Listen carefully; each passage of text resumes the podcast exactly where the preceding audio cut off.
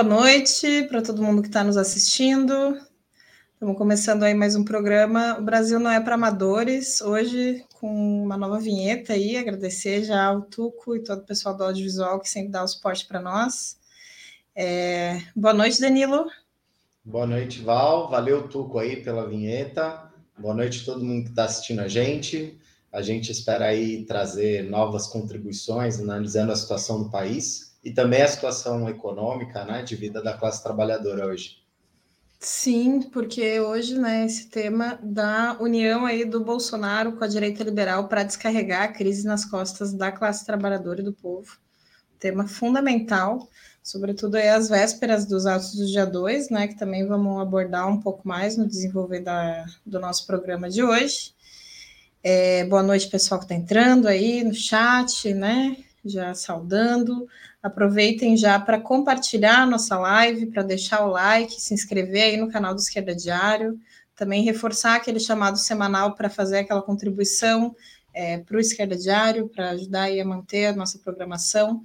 Pode ser feito, inclusive, pelo Pix, campanhaed.gmail.com e também é, aí no Superchat, inclusive deixando os seus comentários em destaque aqui na nossa live.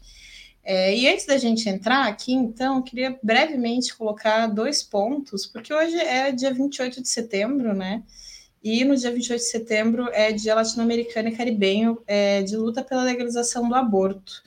Então, nós do Esquerda Diário, como parte do Grupo Internacional de Mulheres uh, Pão e Rosas, tivemos hoje em algumas ações simbólicas é, pelo país e também publicamos um excelente dossiê a respeito desse tema que é tão caro, né, a nós mulheres, é, e que se e, e, mais do que nunca temos que reafirmar a nossa luta pela legalização do aborto, pelo direito ao aborto legal, seguro e gratuito, é, sobretudo né, nesse contexto de governo Bolsonaro, é, a Damares, enfim, toda a perseguição em relação a esse tema, que existe uma verdadeira cruzada contra os direitos das mulheres e particularmente o direito ao aborto.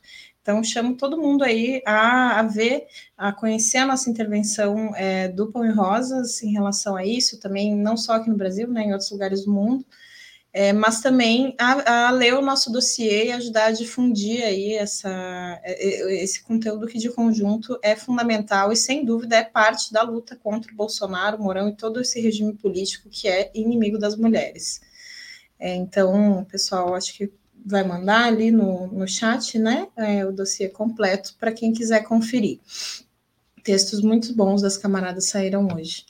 É, comentar também aqui brevemente a respeito de uma luta que está em curso, uma luta bem importante é, do, é, dos trabalhadores da empresa é, Pro Guaru. É uma, uma autarquia municipal é, do município de Guarulhos, é, que o prefeito lá, o bolsonarista Gucci, do PSD, está é, querendo extinguir a empresa, é, e isso significa, na realidade, fechar ali 4.700 postos de trabalho. São, é, são trabalhadores que fazem ali um serviço de zeladoria urbana, é, também nas escolas, né, um serviço essencial, inclusive durante toda a pandemia tiveram na linha de frente, é, estão aí há vários anos cumprindo esse papel fundamental na cidade e agora o, o prefeito bolsonarista mentiroso, é, Gucci, do PSD, está é, tá querendo extinguir justamente porque são serviços que na grande maioria das cidades do país eles já são né, terceirizados e, e privatizados e, portanto, bastante precários.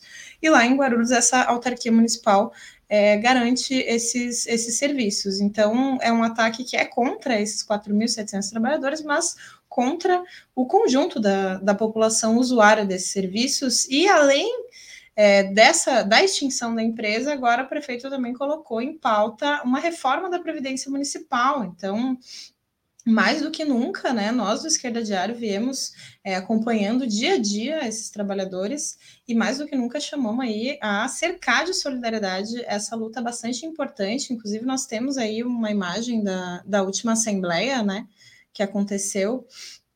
É, o Tuco vai colocar para nós. Quem é? Quem é?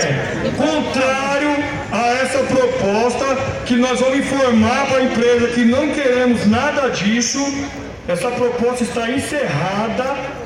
Devolver, que nem eu falei que eu fiz na greve professor, rasguei, joguei fora, acabou, né? Não existe mais. que para continuar em greve, continuar a greve, quem é a favor levanta a mão, as duas mãos.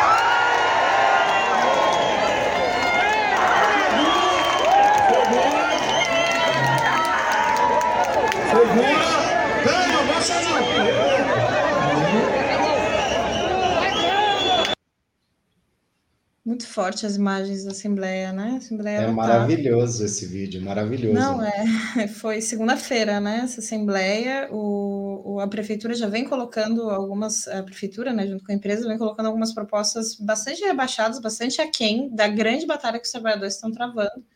E, bom, fica aí a nossa solidariedade, o nosso apoio, vamos seguir acompanhando e todo mundo pode seguir acompanhando também pelo Esquerda Diário, né? Porque apesar do cerco midiático que tem em torno da greve, é, a gente vem buscando é, repercutir as ações dos trabalhadores aí diariamente.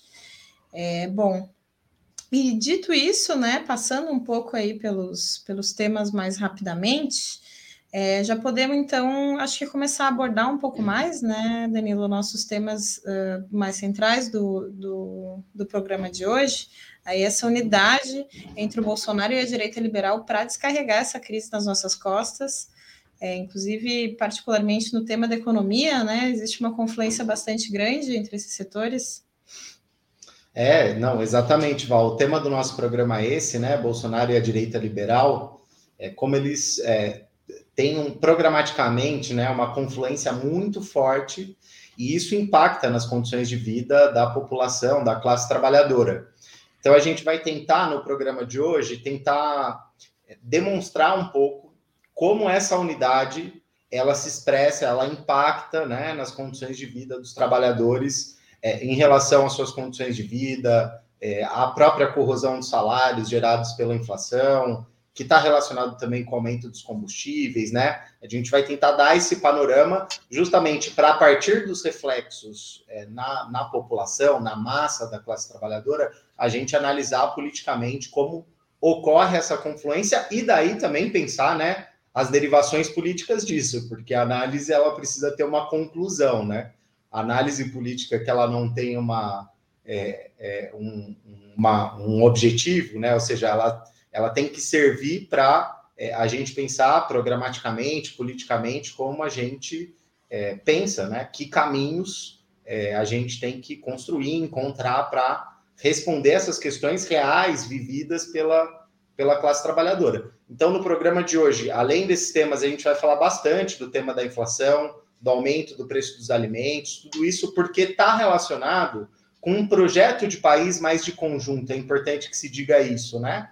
Muitos analistas da mídia falam bastante da inflação. Hoje, inclusive, né, um pouco antes do programa, saíram várias notícias de uma oscilação bem forte, né, razoavelmente forte, é, das bolsas internacionalmente, e se fala bastante desses temas, é, é, e mas nunca se diz objetivamente é, por que, que eles são gerados e, inclusive, é, o que dos planos dos governos, né, como privatizações e reformas, é, o que essas coisas são responsáveis por afetar as condições concretas de vida dos trabalhadores. Então, por exemplo, mesmo a inflação, né, se diz, a inflação tem vários índices aí que medem ela, o mais famoso deles e que a gente vai utilizar bastante no programa é o IPCA, né? Ele nada mais é do que a medida do geral dos preços, né? Dos produtos e serviços que tem. Ele é calculado é, a partir de uma série de produtos, de mercadorias em é, grandes centros metropolitanos do país. E isso, é, a gente trouxe algumas informações sobre isso para ser um retrato mais concreto é, de como, na verdade, é, as condições de vida estão numa situação cada vez mais difícil. E, na verdade, a gente queria começar o programa pegando um item que é um, um elemento da situação do país muito importante, que é os combustíveis, que ele é muito importante para a reflexão geral, não só dos preços das coisas, mas também relacionado ao próprio projeto do governo e os ataques do governo. E para a gente analisar bem isso e ver que efeito em cadeia gera, né, a gente vai trazer aqui um, é, um especialista do tema, é o Leandro Lanfred, que ele é petroleiro e militante do MRT. É, inclusive, ele tem desenvolvido bastante no Esquerda Diário esse tema, relacionando com privatização da Petrobras, os projetos é, do Guedes, do Bolsonaro, é, e ele vai dar uma explicação para a gente mais de conjunto, inclusive porque tem muita fumaça aí no meio, né, Leandro? Tem o próprio Lira vem falando que o problema é o ICMS, que é o Estado, é, é, são os estados e municípios. Tem gente que fala que só é, o, é, em função do preço internacional. Enfim, tem um debate que aí tem muita confusão proposital no meio e nada melhor do que uma visão de um trabalhador petroleiro é, que estuda bastante isso para explicar bem para a gente. Então, Leandro, fica à vontade para desenvolver, explicar bastante e é, te agradeço pela participação, pela presença no Brasil Não é para Amadores de hoje. É, boa noite, eu agradeço aí o convite, tentar contribuir é, nesse assunto. Antes de contribuir nesse assunto, queria fazer uma homenagem a um, um trabalhador terceirizado que faleceu ontem num, num acidente na refinaria é, de Pernambuco, a RNEST, é, é, como parte da precarização do trabalho em curso em toda a Petrobras para abrir caminho para dar mais lucro aos acionistas privados e a privatização, coisa que eu vou abordar, mas fazer essa homenagem antes de começar. Então, como o Danilo dizia, tem muita fumaça né, no assunto dos combustíveis. E ele é muito importante, porque os combustíveis são um componente de tudo nos custos. Por exemplo, parte do componente da energia elétrica está mais cara agora com essa bandeira de escassez hídrica. Uma das coisas que faz ser mais cara é que as termoelétricas queimam ou diesel ou gás natural, combustíveis fósseis, né? Então, é, nos custos alimentos está embutido o custo do transporte, o custo do transporte do trabalhador está embutido para esses combustíveis. E tem muita fumaça, como o Danilo dizia. Então, hoje, né, a gente viu, né, a Petrobras aumentou em 8 e poucos por cento o diesel, e o Lira fala que o problema é só o ICMS. Existe todo um, um outro discurso que não, que o problema é privatizar, e eu vou tentar mostrar como é, é uma mentira esses dois argumentos. Então, Tuco, se você puder é, me ajudar a colocar aí o primeiro gráfico, o gráfico, esse gráfico foi obtido no site da própria Petrobras. São os custos em 21 de agosto da gasolina. Tem uma parte dos custos que nunca é dito. Sempre a discussão está ou no preço internacional ou no ICMS. Na gasolina, o ICMS corresponde a 27,6% do custo. Mas tem outros custos que nunca são declarados. Por exemplo, quase 17% é o custo de álcool que vai na gasolina. São lucros do agronegócio. Esse nunca é dito pela grande mídia, nem pelo Bolsonaro, é claro. Os 10,4% do custo das distribuidoras. O custo, né? O lucro delas. E tem uma parcela também de impostos federais, os 11,5%.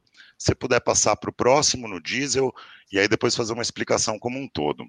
No diesel, a gente volta a ter aqui esses custos nunca ditos do agronegócio, 11,2% do custo do biodiesel.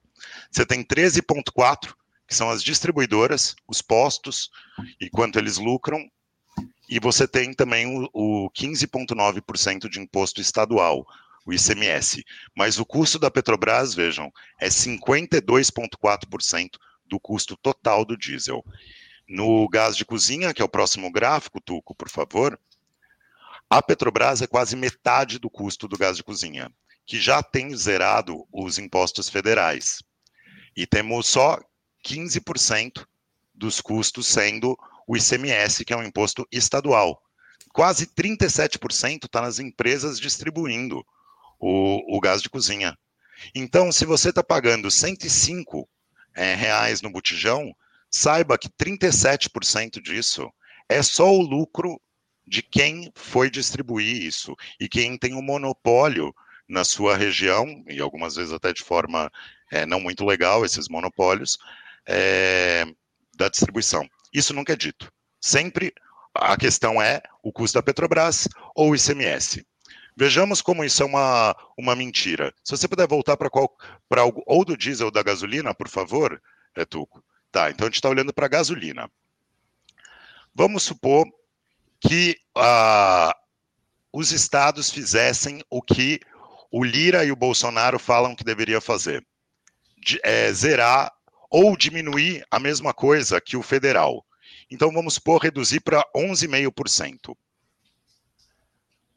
Quando, o que, que isso ia acontecer do custo total? Se reduzisse para 11,5%, o que hoje está em 27,6%, significa uma redução de, vamos dizer, 16%. Acontece que o custo Petrobras ali está embutido o preço internacional. Então, se acontecer qualquer variação do preço internacional do petróleo, ou a cotação do dólar é, para o real, se for maior que os 16%, todo esse discurso vai embora como fumaça. E mais, caso os governos dos estados fizessem isso, vários estados iam ter problema é, de não ter mais recurso, porque tem estados que 30% da sua arrecadação de impostos vem desse ICMS dos combustíveis. Então, o que, que é, aconteceria? Provavelmente a gente ia ter cortes em salários e, e corte é, de, de direitos sociais, educação, saúde. E podia esfumaçar é, conforme a gente pode ver, se você puder colocar aquele gráfico do, do petróleo, por favor, Tuco. Esse gráfico, ele ilustra, é um gráfico que foi extraído da, da NP, ele ilustra é, a variação do, do preço do, do petróleo Brent em verde. A gente vê uma variação de 5%, 10%, inclusive ele está em 78 dólares hoje, o barril, e existem analistas como a Goldman Sachs que prevêem que até o fim do ano ele chegue em 90. Então, só esse aumento previsto pela Goldman Sachs é, acabaria com, com a política do Bolsonaro. Poderia reduzir é, em alguns meses um, alguns centavos é, cada litro de gasolina. Em alguns meses, isso poderia sumir só com a variação do preço do barril. Agora, o gráfico ele também mostra a variação do, do real e do dólar. Porque aí, se a variação do real for maior ainda, aí mais rápido que some no ar essa, essa redução que eles propõem. Então, o que eu estou querendo mostrar aqui? A política do ICMS que o Lira defendeu hoje é pura fumaça, para não enfrentar o problema real. Qual é o problema real? É os custos do agronegócio, que nunca ninguém fala, os custos da revenda, que ninguém fala, e que inclusive aumentaram porque a Petrobras privatizou a maior empresa de, de venda de combustíveis, que era a BR Distribuidora, no gás, privatizou a Liquigás e abrindo caminho para que é, alguém lucre com isso.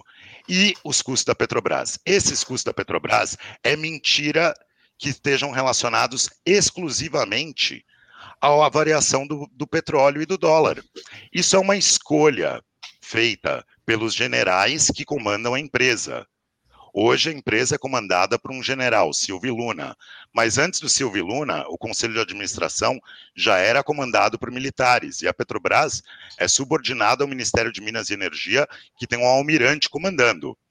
Esses generais comandam a empresa e antes deles gerentes a serviço dos acionistas da empresa e que eu vou mostrar daqui a pouco que não é o povo brasileiro. Então o que acontece? A Petrobras, ela fala que hoje o custo dela para produzir petróleo no pré-sal é de 4,54 dólares por barril. O que, que ela faz com esse, com esse petróleo que ela extraiu por 4,54? Ela vende para a refinaria dela ao preço internacional de 78 dólares.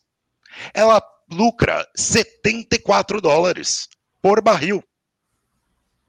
Aí depois ela pega um combustível que ela está é, tá processando a um custo de 78, já lucrando 74, embute um outro lucro. E aí vai vender. E aí tem depois o lucro do agronegócio, o lucro do revendedor. É escandaloso. É uma escolha consciente de gerar um lucro absurdo. Eu vou pegar aqui um, um, um número que no segundo trimestre desse ano, a receita da Petrobras, ou seja, as vendas da Petrobras, foram de 110,7 bilhões de dólares, de reais, desculpa. Só que os custos da Petrobras foram de 10 bilhões de reais. Ou seja, é 11 vezes o que ela vende em relação ao custo dela. Se a gente atribuísse esse cálculo Há aquelas porcentagens que eu mostrei no gráfico é, de quanto que é o custo da Petrobras, que 48% do, do gás de cozinha é Petrobras, se a gente acabasse com o lucro, fosse uma Petrobras controlada pelos trabalhadores, a gente poderia diminuir em 90% essa parcela. O que, que ia acontecer com, com, com um botijão hoje a 105? Ele ia estar a, a, por volta de 50 reais se a Petrobras fosse controlada pelos trabalhadores. Isso sem mexer no lucro do agronegócio, sem mexer no ICMS e sem mexer no lucro das distribuidoras, que também é imenso. Só olhando para essa parte que é a maior, 48% do preço final do gás de cozinha é determinado pela Petrobras, que fatura 11 vezes o qual é o custo dela. E aí o que acontece com com todo esse lucro, ele não fica com o povo brasileiro. Se você puder colocar o último gráfico, por favor, Tuco. Esse é um gráfico também é, pego do site da Petrobras, das ações preferenciais, que são as ações que recebem o lucro. O grupo de controle, que é o Estado brasileiro, tem 18,48% dessas ações. 44,8% são investidores não brasileiros, de ações negociadas em Nova York e Madrid. E 36,7% são investidores brasileiros, que não necessariamente são brasileiros, tá? É, pode ser um banco internacional, só que comprando na Bovespa.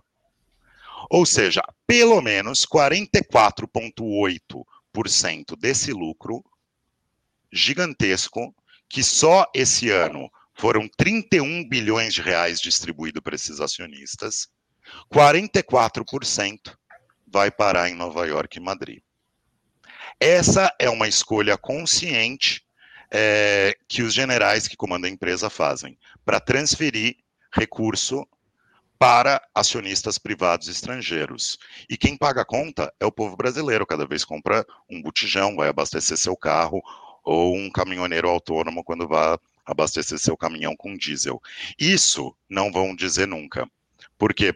Porque o Bolsonaro está fazendo uma, uma cortina de fumaça para fazer uma luta política com os governadores.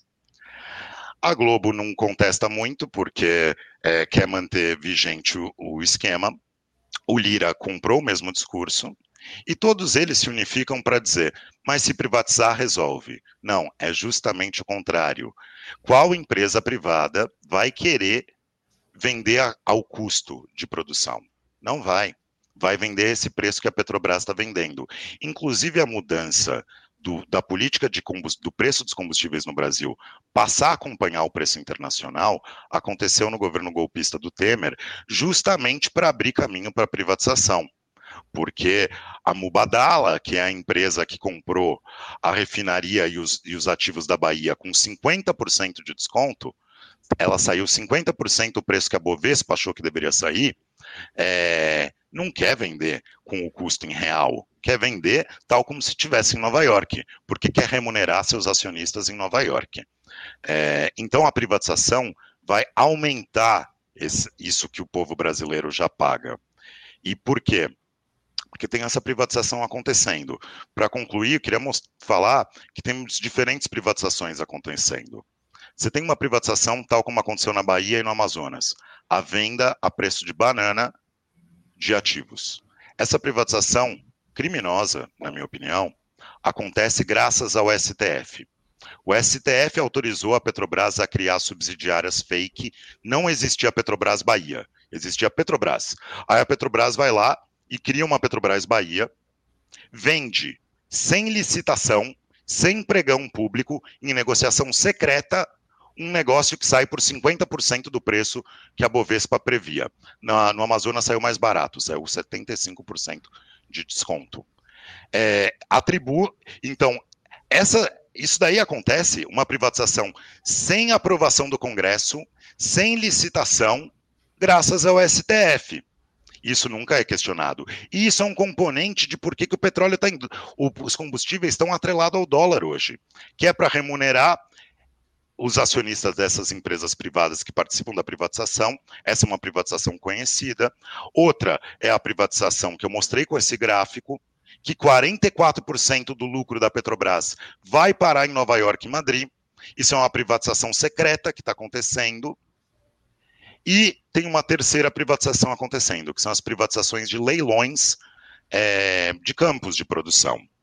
É, então, o último dado da ANP já dá que 16% do petróleo extraído das costas e das terras brasileiras é, são estrangeiros. Isso veio aumentando. É, era 93%, se eu não me engano, no governo Dilma, aumentou para cerca de 87% no Temer e está agora já. É, desculpa, eu confundi os números. 94% era Petrobras, 87% Petrobras no Temer, e agora já está em 84% que eu falei os números primeiro do estrangeiro, depois da Petrobras, é 84%. Então aumentou quase 9% a participação estrangeira só no pequeno período do Temer ao Bolsonaro. Essa privatização também está acontecendo, estão é, arrancando os combustíveis do país para o lucro estrangeiro. E, e, isso é um outro motivo de por que, que todo brasileiro está pagando as contas dos combustíveis, que depois vai pesar na energia elétrica, como eu falei no começo, vai pesar no, na, no, na logística de qualquer mercadoria no país, porque entra o transporte rodoviário, que é o principal meio de transporte de mercadorias no país. É, então, é, é, um processo todo bastante é, escondido da população conscientemente pela grande mídia, pelos tucanos, todo mundo que defende aí toda essa direita liberal, que é o tema aí da, do programa de hoje, está unida aos militares e ao Bolsonaro para garantir o lucro de acionistas estrangeiros, seja das empresas privatizadas, seja pela via das próprias ações na, na Petrobras. Excelente explicação, Lê. A gente queria te agradecer muito por esse panorama que, que você é, passou para a gente. Tem um artigo seu no Esquerda Diário, né? Fala o título dele para o pessoal poder conferir depois da live. Ele chama O Verdadeiro Motivo dos Combustíveis Estarem Tão Caros. Exatamente. Lá você desenvolve muito isso e justamente sua contribuição foi muito importante hoje, porque mostrou concretamente a unificação né, do Bolsonaro, Guedes, militares, esse o coração, o centro do governo atual, com a dita oposição liberal de direita, PSDB, MDB, PSD, que todos eles, né, foram fundamentais aí para implementar todo esse projeto que você desenvolveu bem. Então, eu queria te agradecer de novo pela contribuição, Leandro, e esperamos te convidar Muito novamente bom, aí para os próximos programas. Obrigado, viu, Lê? Valeu, Lê. Ótima exposição, fundamental informações, essas informações. Fundamental. Então, dando sequência no, no, na nossa live com essa importantíssima contribuição, explicação do Leandro, é, justamente a gente quis é, concretizar o máximo possível para vocês é, em torno de um ponto, né? Estamos falando aqui de combustíveis, mas porque ele é muito importante, porque justamente isso é parte né, de criar é, toda a pressão inflacionária que a gente está vendo no último período no Brasil. Inclusive, desculpa a gente estar tá colocando muito gráfico hoje, o pessoal já deve estar tá meio assim de gráfico, né? Mas para exemplificar, para dar um panorama mais de conjunto da situação inflacionária no país, a gente trouxe um outro gráfico né, dos últimos 10 anos, ele começa aí em 2011, vai até 2021, e mostra aí a curva ascendente bem acentuada, né, da inflação. Hoje, Inclusive, esse gráfico está um pouquinho desatualizado, na verdade, é, o IPCA acumulado nos 12 meses ele bateu os 10%, né? Então mostra que, na verdade, o que a gente está vivendo hoje é uma pressão é, inflacionária bem forte. E qual a questão? É, quando a gente analisa a inflação a partir dos dados, essa questão do né, 10% de inflação, se a gente analisa só o, o, o, o número frio, sem ver concretamente como isso impacta na vida da população, na verdade a gente não consegue ter uma dimensão muito grande é, é, do impacto. Por quê? Porque a inflação ela atinge de maneira desigual também os diferentes setores da sociedade. As pessoas com uma renda mais baixa, né, a, a, a classe trabalhadora, a população pobre, elas sentem muito mais o impacto inflacionário do que é, as pessoas que têm é, rendas mais altas, né? É, por quê? Porque justamente grande parte da renda das pessoas que têm é, é, uma renda menor, ela é gasta em alimentos e combustíveis é, que estão com uma alta muito, muito grande, né? É, então a gente, inclusive, vai trazer um novo gráfico aí para vocês que mostra um pouco essa diferença do impacto inflacionário a partir é, da renda, né? Então vocês vão ver ali as pessoas com renda alta, né? A média inflacionária é de 7%, e as pessoas com renda muito baixa, isso já vai para 11,3%. Esse gráfico está um pouquinho desatualizado também, vocês vão ver ali que está como 9,5 o índice médio né, da inflação no período, é, e hoje já chegou a 10, já estamos em 10. É, mas ele serve já para dar uma primeira ilustração é, dessa diferença que tem a depender do, do setor populacional. Então, voltando, a questão é: quanto mais o preço de tudo aumenta, né, e o salário não, é, é, ou seja, ultimamente a gente está vendo um cenário de é, aumentos salariais que eles estão bem abaixo da inflação. O que acontece na prática é que isso impacta a, o poder de compra do, dos trabalhadores, né? corrói os salários. Então, como o Leandro estava desenvolvendo em relação ao, à questão dos combustíveis, isso está ligado à, à, à, política privatista, reformista do governo, é, as patronais é, e o próprio governo, eles é, e esses setores da direita liberal, inclusive, é, que incluem inclusive o STF, como o Leandro estava explicando, eles são responsáveis por esse, por esse processo, né?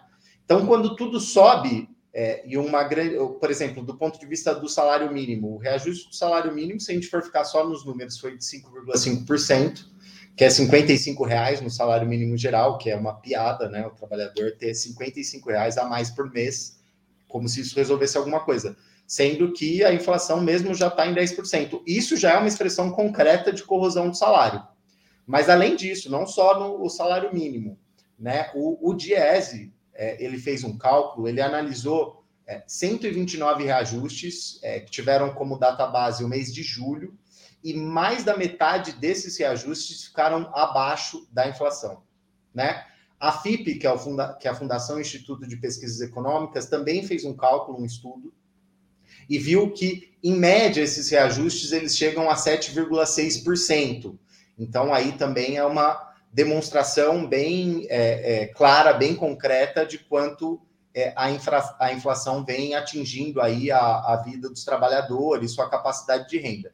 Só o que, o que é o pior, né? Quando a gente vai analisar itens de consumo básico necessário para a vida da população, como por exemplo alimento, a gente começa a entender mesmo aonde está chegando esse projeto ultra reacionário que agora é chefiado, encabeçado pelo Bolsonaro, mas que tem origem é, é, e se aprofunda muito a partir do é, golpe institucional de 2016 do Temer. A gente trouxe mais um gráfico aí que mostra a inflação acumulada no grupo de alimentação desde 2020. Vejam aí que absurdo, né? É, é 21,7% a alimentação no domicílio. E vendo esse gráfico aí, essas informações. Só rapidamente um comentário, aproveitando claro. aí o gráfico da inflação no, dos alimentos, porque está uhum. bem, bem clara a tua, a tua exposição, bem, bem importante esses elementos que tu está colocando.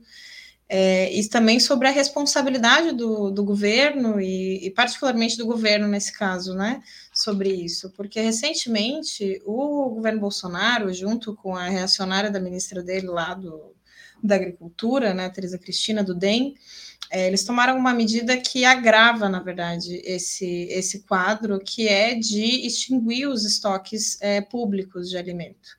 É, tem uma, uma empresa, a Companhia Nacional de Abastecimento, que é conhecida como CONAB, é, que tem ali como parte das suas funções, supostamente, né, agir é, como um elemento regulador é, do, do mercado de produtos alimentícios e, e agropecuária e pesca em geral.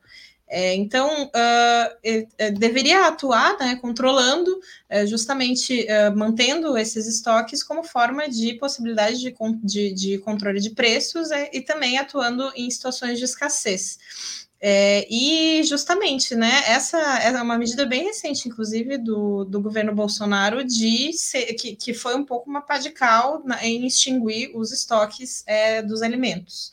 É, na verdade, essa questão da extinção dos estoques, ela já vem é, se desenvolvendo a vários governos, inclusive desde Itamar Franco, FHC, Lula, é, e dá um salto também no governo Temer, né, no governo golpista do Temer, mostrando aí a, a função importante que cumpre né, esse, é, o golpe institucional como uma, uma clivagem é, nesse sentido também. É, e tudo isso uh, com o objetivo de é, favorecer fundamentalmente o agronegócio, porque o que acontece é que é, fica bastante à mercê, né? A, a, a segurança alimentar da, da, população fica bastante à mercê do agronegócio, de todas as oscilações de preços é, internacionais e, enfim. É, quero dizer, uma, uma medida do governo Bolsonaro que diretamente impacta isso, assim. Quando a gente pega nessa, nessa linha histórica, por exemplo, o arroz, uh, lá em 2013, tinha ali 600.046 toneladas em estoque, hoje, hoje não, né? No mês passado, de, em agosto, já eram 722. É, então, é uma, uma queda, isso para pegar só um item, né? Depois tem outros itens, tem também uma, uma matéria interessante sobre isso no Esquerda Diário que desenvolve um pouco mais, é, mas para a gente ver como, como tem essa participação, essa responsabilidade direta do governo com medidas como essas, como essa, é, que tem um, um, elemento de favorecimento claro, né, do, de proteger os lucros do agronegócio, enquanto que a população é, é vive aí metade, mais da metade da população em uma situação de insegurança alimentar, é, e esses índices é, totalmente uh, totalmente chocantes, né? Que cada vez que a gente vai no mercado é um susto diferente do quanto que sobe sem parar os alimentos. Só um último comentário para fechar aqui o meu, meu a parte. É, um, um, um, item que está com estoque, né, diferente dos alimentos, é o polipropileno, que é um tipo de. É, que é um tipo de. de é tipo plástico térmico que é bastante utilizado justamente, é um termoplástico que ele é bastante utilizado justamente no agronegócio. Então, uh, essa, essa, esse contraste, eu acho que ele deixa bem evidente, né? O papel, é, que, que não é à toa, né? Essa situação que a gente está vivendo, esse descontrole inflacionário, particularmente nos alimentos, que é o que mais pesa né, na vida de quem ganha menos. Perfeito, Val. Para, inclusive, já fazer um gancho diretamente com, com isso que você estava desenvolvendo, Vou pedir para entrar mais um gráfico, que é a inflação acumulada nos itens de alimentação, que aí a gente vê item por item e vê o, o estrago que isso tem, né, para a vida da classe trabalhadora. Olha lá, óleos e gorduras 64%, cereais 51, carne 27, hortaliças e verduras 27, aves e ovos 25%, carnes e peixes industrializados, 24%, tubérculos e legumes, 23%, leites e derivados, 22%, e por aí vai, né? Não vou ler tudo é, é, para não ocupar tanto tempo. Mas imagina isso na vida da classe trabalhadora, né? E é, a gente está justamente é, argumentando para. O Bolsonaro recentemente deu uma declaração falando que nada é tão ruim que não possa piorar, né? Que o dólar pode subir mais, que a inflação pode subir e colocando, na verdade, como se o aumento do preço das coisas fossem acontecessem de maneira fantasmagórica, né? Acontecem por força de algum ente divino, obviamente, para desresponsabilizar o governo. E, na verdade, tudo isso que a gente está demonstrando é que é parte de uma política, né? É parte de um projeto de país que, na verdade, alimentação, que é uma questão básica, ela é, sofre é, reflexos é, muito grandes da política geral econômica do governo. Inclusive, aí a gente entende né, que não à toa aquele estudo que saiu da Universidade de Berlim, é, foi junto com a UNB e o FMG, é, mostrou um dado chocante: 59% da população brasileira, 125 milhões de pessoas, tem algum nível de insegurança alimentar. Né? Alguns mais drásticos que passam diretamente fome, não comem nada, que é 15%, é, comem muito pouco, né? É, ou outros setores que é, não compram carne, não compram frutas ou é, legumes, enfim, é, questões fundamentais para a saúde das pessoas, porque não tem é, dinheiro para isso. Inclusive, se a gente for pensar, o Diese é, calcula que a estimativa média do salário do trabalhador brasileiro é R$ 1.300, né? Todo mundo está fazendo o supermercado e está vendo o preço das coisas. Se a gente colocar nisso aumento do preço que tem a energia, né? o aluguel, a gente vai ver que o que sobra, enfim, para uma família de quatro, cinco pessoas é, é muito baixo. É, inclusive, essa questão do alimento, do, do, do, da inflação sobre os alimentos, ela é particularmente importante. A gente trouxe mais um gráfico para mostrar, inclusive, como ela é mais acentuada sobre os alimentos em relação a outros itens, né? A gente está vendo aí que está tudo subindo, né? Transporte, é, habitação, artigos para residência e outros, mas olha aí, o laranja, que é a alimentação, de longe é o que está é, bastante alto, né? Então, isso, na verdade, tem um efeito é, bastante importante e, e, e justamente está é, é, é, é, um efeito bem concreto da, da política é, é, que veio tendo distintos atores do regime político, né?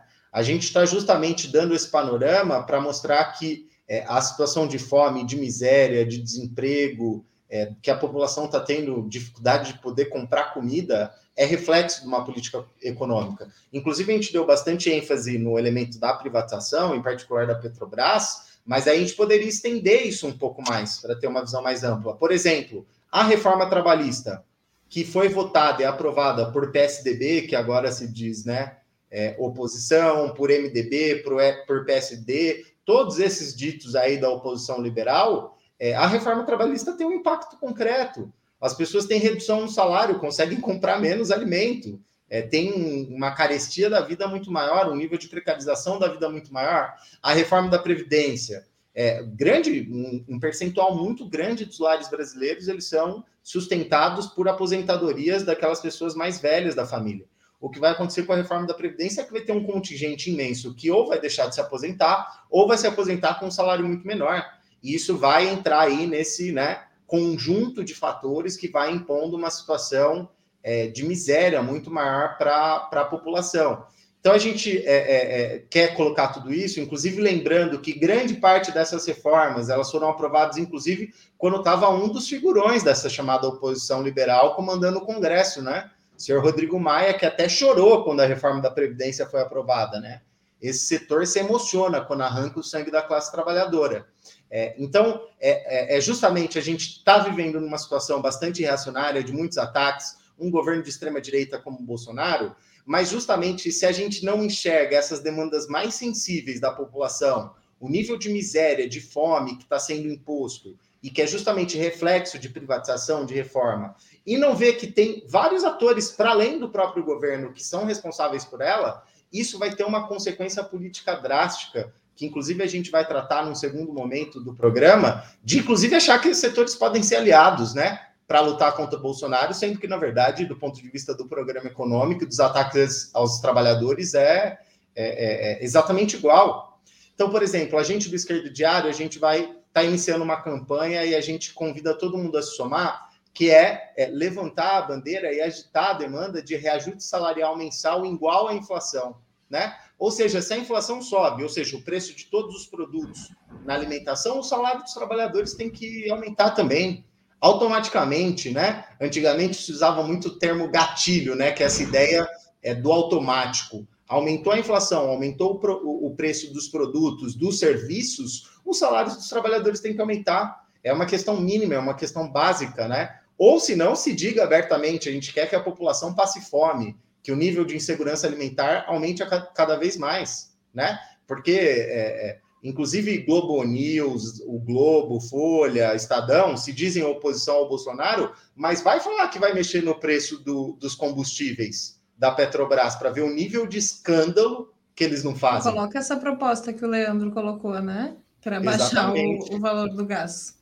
Não, e uma proposta como essa, reajuste salarial, de acordo com a inflação, a inflação sobe, reajuste sobe também, nenhum imagina que esses setores que têm compromissos né, com a patronal, com é, é, é, o mercado financeiro, iriam aceitar. Então, essa é uma demanda que ela tem um apelo de massas muito forte, porque a população está sentindo isso, e a gente, a partir do MRT, do Esquerda Diária, a gente vai estar tá levantando essa campanha, a gente convida todo mundo a somar, inclusive vinculando isso com emprego com direito para todos, que é uma questão fundamental também, né? Eu estava vendo um pouco antes do programa, é, é, inclusive é parte do conteúdo do Esquerda Diário 5 Minutos de hoje, eu convido todo mundo a ouvir, é, que 54% da população que vive em favela ficou desempregada, né?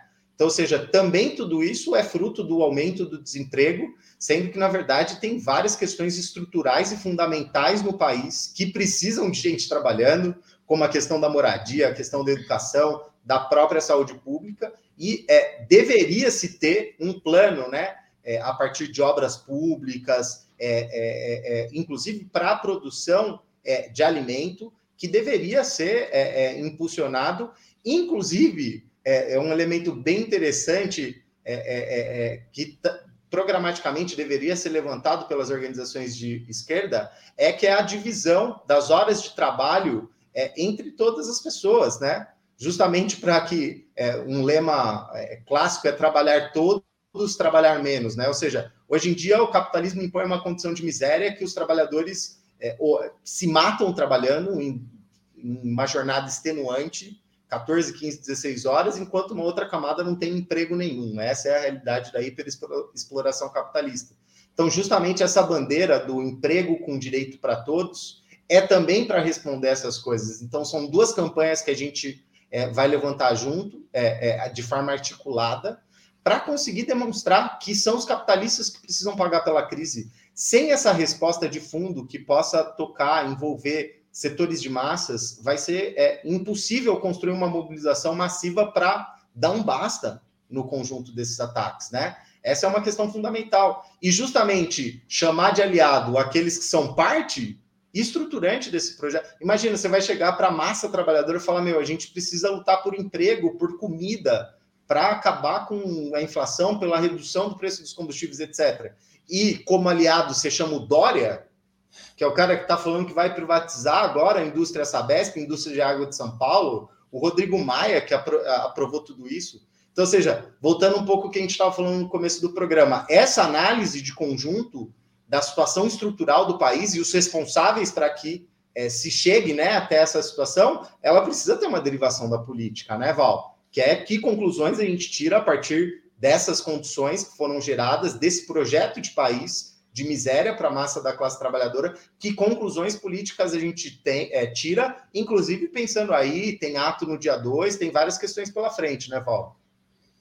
Não, com certeza, Danilo. E todas essas questões que tu, que tu coloca são, são fundamentais de pensar uh, como parte de refletir qual que é a política de fato que pode é, enfrentar essa situação de crise que está colocada e também, uh, de fato, derrubar né, o governo Bolsonaro, porque muitas, enfim, todos esses atos vêm sendo chamados com essa, é, com essa consigna de fora Bolsonaro é, só que uh, é necessário, uh, de fato, colocar uma política que seja possível, é, através da qual seja possível uh, derrubar o governo, e não só né, enfrentando o, o Bolsonaro, entendendo esse conjunto de atores que atua é, junto para submeter o conjunto da população a essas, a, a essas condições é, de ataques, é, de, é, de, enfim, aumento da pobreza, aumento da fome. É, e, e, a gente já vem discutindo né, bastante a necessidade de uma política de independência de classe. É, frente a todas essas manifestações que vêm acontecendo, né, a gente vem colocando bastante a necessidade de uma política de independência de classe.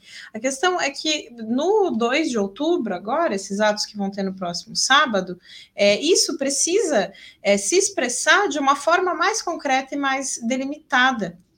É, a gente vem é, colocando uh, a necessidade de que ganhe força na própria manifestação é, blocos classistas independentes, né? Por quê? Porque são manifestações, se a gente for ver o chamado dessas manifestações, são manifestações como, como o Danilo pegou, né? Que tem é, inimigos declarados da classe trabalhadora em sua convocatória, para a gente pensar, gente. É, partidos como Cidadania, Solidariedade, do arquirreacionário burocrata, eterno burocrata, inimigo dos trabalhadores, Paulinho da Força, tão como parte dos, dos convocantes, dos organizadores dessas manifestações, né? Então, essa discussão que a gente já vem colocando desde o início dos atos é, é da necessidade de uma política de independência de classe, de uma política classista, né, que de fato é, levante é, as bandeiras da classe trabalhadora, levante as demandas mais urgentes da classe trabalhadora, é, se coloca, uh, temos que colocar isso de uma maneira mais concreta e por isso estamos fazendo esse chamado por organizar esses blocos nesses atos agora do dia 2 que vão ocorrer. É, porque, ao mesmo tempo, né, a gente vê ampliar cada vez mais esse arco de alianças, chegando a figuras é, como, como, como, enfim, como cidadania, solidariedade é, e outras figuras da, da direita que estão contra os trabalhadores, que estão todos os dias, diariamente, sistematicamente, é, votando medidas contra os trabalhadores, né? É, já vinha, uh, a gente já vinha também discutindo a respeito de alianças com PSB, Rede, PDT, que também são partidos de direita, que também tiveram é, os seus momentos de votações, ainda que, que em alguns casos né, parciais, junto com o governo, é, e que também, na verdade, não, não são aliados. Isso é uma, é uma questão fundamental que a gente tem que entender que a unidade que pode enfrentar essa situação é justamente a unidade da classe trabalhadora, é, junto aos povos indígenas, que recentemente deram grandes demonstrações, grandes exemplos de luta, é, mas também junto às mulheres, né, é, relembrando hoje essa data do, do 28 28 de setembro, é, o conjunto da população negra, o conjunto do povo oprimido, é, unindo desempregados é, com o, o, a classe trabalhadora empregada, é, para de fato enfrentar essa situação, né? Porque essa, essa amplitude que, que, que inclui é, a direita, é, ela não, não, não, pode ser um caminho apontado é, pela, pelas organizações é, da, da classe trabalhadora, particularmente as organizações de esquerda, né? porque de fato essa é, é, diluir é, e submeter uh, os trabalhadores a essa política de direita só vai fazer com que se resulte em mais e mais ataques, né? Que como o, o Danilo já desenvolveu, ataques em torno dos quais está unido não só essa direita liberal, é, mas também setores como o STF, como o Congresso Nacional, como governadores, todos eles que foram parte de, de, de nos trazer até aqui, que são responsáveis por essa situação que a gente vive, é, que inclusive é, boa parte deles foi parte lá do golpe institucional, como a gente tinha colocado, né? Uma clivagem importante na, na situação política. É, então, uh, a gente precisa, uh, retomando um pouco, uh, essa, essa, essa, essa discussão que a gente vem colocando, né, a respeito da necessidade de conformar esses blocos é, classistas, esses blocos que levantem uma política de independência de classe nesses atos.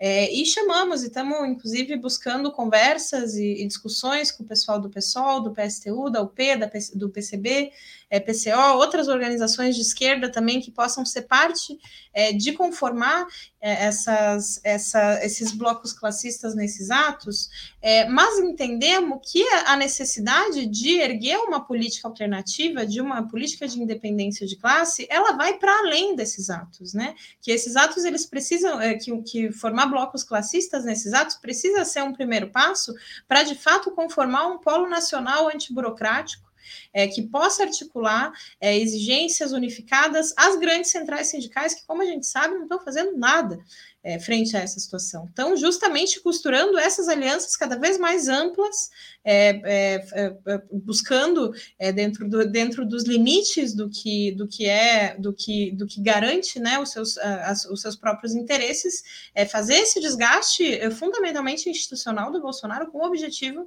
de fortalecer a candidatura do Lula 2022, e não com o objetivo de dar uma resposta de fato do conjunto da classe trabalhadora para essa situação que está colocada agora. Então, nesse sentido, o conjunto das organizações de esquerda, nos sindicatos, nas centrais sindicais, é, no, com, inclusive com os parlamentares, é, podem cumprir um papel no sentido de erguer uma política alternativa e de fazer uma exigência unificada é, nacionalmente, né? Claro, a gente sabe que tem uma série de diferenças também entre essas organizações de esquerda, inclusive em alguns, ah, em alguns casos, né? Conformar é, não só esse bloco classista, mas esse polo antiburocrático nacional significaria romper diretamente com a sua política é, atual, que vem é, estando de acordo com esse, com esse amplo arco de alianças com a direita. É, e todas essas diferenças que, que existem entre essas organizações de esquerda, nós opinamos que precisam ser também é, parte da discussão, né? Parte do que a gente, é, inclusive, vem discutindo é, com essas organizações na, pela via do esquerda diário, é, enfim, em, nas oportunidades que a gente tem. É, e, inclusive, um, um, tema que é parte né, dessas divergências é como nós do, do MRT vemos, vemos colocando né, a necessidade de enfrentar não só o Bolsonaro é, não só o governo, né, mas o conjunto do regime político, e por isso é, a necessidade de uh, impor com a força da mobilização da classe trabalhadora junto aos setores oprimidos uma Assembleia Constituinte livre e soberana, né, justamente é, imposta é, pela força da mobilização, é, que possa enfrentar o conjunto desses atores e colocar nas mãos da maioria da população as decisões mais importantes do país, inclusive pautar aí revogação de reformas e outras medidas, né? A gente sabe que muitas dessas organizações que a gente está chamando a conformar essa, esse, esse polo antiburocrático é, e classista, né? E esses blocos classistas defendem o impeachment. Então, é essa, essa discussão, né, de qual que é é, qual que é o, o, o, programa se levantar agora e pelo que, que a gente está batalhando, também está colocada, só que todas essas e outras discussões de divergência que a gente tenha é, não são contraditórias em, uh, em, em, erguer também de maneira unificada é, consignas uh, que, uh, que digam respeito à realidade da classe trabalhadora, que respondam às demandas da classe trabalhadora é, e também fazer essa, essa pressão às grandes centrais sindicais, né, essa exigência unificada às grandes centrais sindicais é, para que, de fato, uh, organizem um plano de luta nacional com assembleias nas categorias, inclusive a esquerda podendo dar exemplos nos sindicatos onde está, é, nas entidades estudantis onde está, é, não só né, votando essas exigências, mas também é, buscando impulsionar a auto-organização é, dos trabalhadores. Então, nós opinamos que seria bastante importante é, conformar esses blocos agora no, no dia 2, é, e, e, que parte né, desse, das tarefas também da, do conjunto da esquerda, conformando também esse polo antiburocrático, é justamente como a gente colocou no início, né, cercar de solidariedade cada um dos focos de resistência é, que se expressam da nossa classe e dos setores oprimidos é, nacionalmente nesse momento. Então, a gente tem essa, essa greve em curso, teve outros processos que a gente vem comentando aqui no, no, no programa também, é, e consideramos que são pontos de apoio importantes é, para uma política dessa forma, uma política assim como, como a gente está colocando, é, de unidade dos trabalhadores, é, que, enfim, rechace qualquer, é, qualquer tipo de tentativa, qualquer tipo de ilusão é, que possa haver é, de que a unidade com a direita vá responder, vá, separ, vá responder a esses ataques colocados, a essa situação colocada, vá servir de algo né, à classe trabalhadora, porque acaba justamente subordinando a luta dos trabalhadores a uma política de direita. Então, é, queremos reforçar esse, esse chamado é, é, ao conjunto das organizações de esquerda, mas também ao conjunto dos ativistas que está se organizando para ir nesses atos do dia 2, é, a, a, a, marchar junto conosco por essas bandeiras, por uma política de independência de classe que de fato possa é, apontar um caminho é, para enfrentar com a força da classe trabalhadora dos setores oprimidos essa situação gravíssima que está colocada no país. Perfeito, Val. Eu acho que é fundamental isso que você desenvolveu. Não dá para chamar lobo de cordeiro. Esse pessoal que defende frente ampla, né? É, mesmo a gente vem criticando bastante essa saída institucional, né? Por dentro do regime político, que é o impeachment, a gente está vendo atores como o MBL com essa política, que é justamente para buscar um novo acordo, né? Que retire uma peça, que seria o Bolsonaro, mas mantesse o conjunto, né? Dessa obra política e econômica que vem é, se estruturando desde o golpe institucional. Então, é, a gente não, a gente tem que querer acabar, subverter completamente é, esse regime político, econômico de miséria para os trabalhadores. Inclusive é interessante que você estava desenvolvendo, tem alguns setores como o PCB que falam não, não concordo com a frente ampla, sou crítico à frente ampla, mas é favorável ao impeachment, que é justamente o programa dessa frente ampla, né? Então, é uma contradição que a gente quer debater no marco de fazer uma convocatória unitária, como você estava desenvolvendo, a partir de blocos classistas. Essas diferenças políticas a gente quer seguir debatendo, essas contradições imensas,